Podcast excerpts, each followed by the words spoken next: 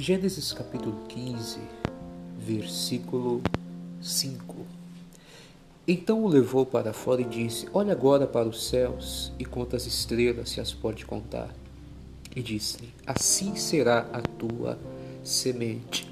Aqui Deus está falando com Abraão, porque Abraão ainda não tinha filhos e Abraão já estava um pouco desanimado, achando que não ia alcançar essa honra de ser pai.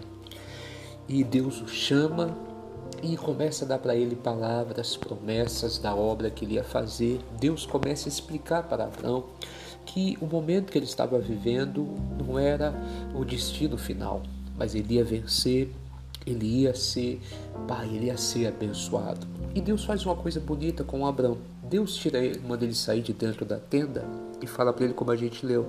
Fala para ele, olha agora para os céus e conta as estrelas.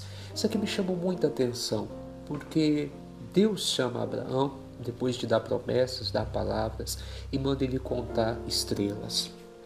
Eu te pergunto, para contar estrelas é necessário fazer uma coisa que Deus mandou Abraão fazer, por tabela, que seria o que? Levantar a cabeça. Então Deus manda Abraão levantar a cabeça, olhar para o alto, contar estrelas.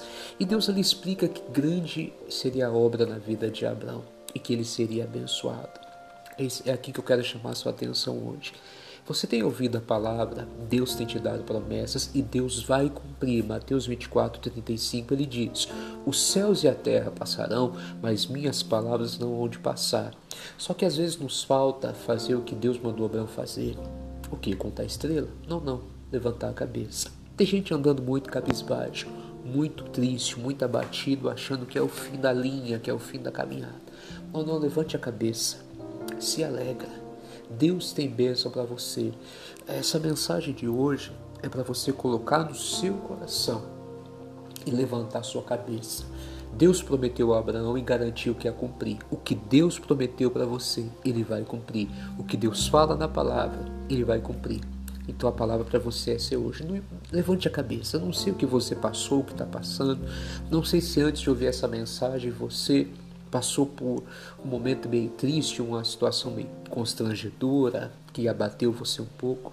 Mas hoje Deus está falando com você. Levanta a cabeça, porque Ele vai cumprir o que Ele prometeu. Um forte abraço, viu? Que Deus te abençoe.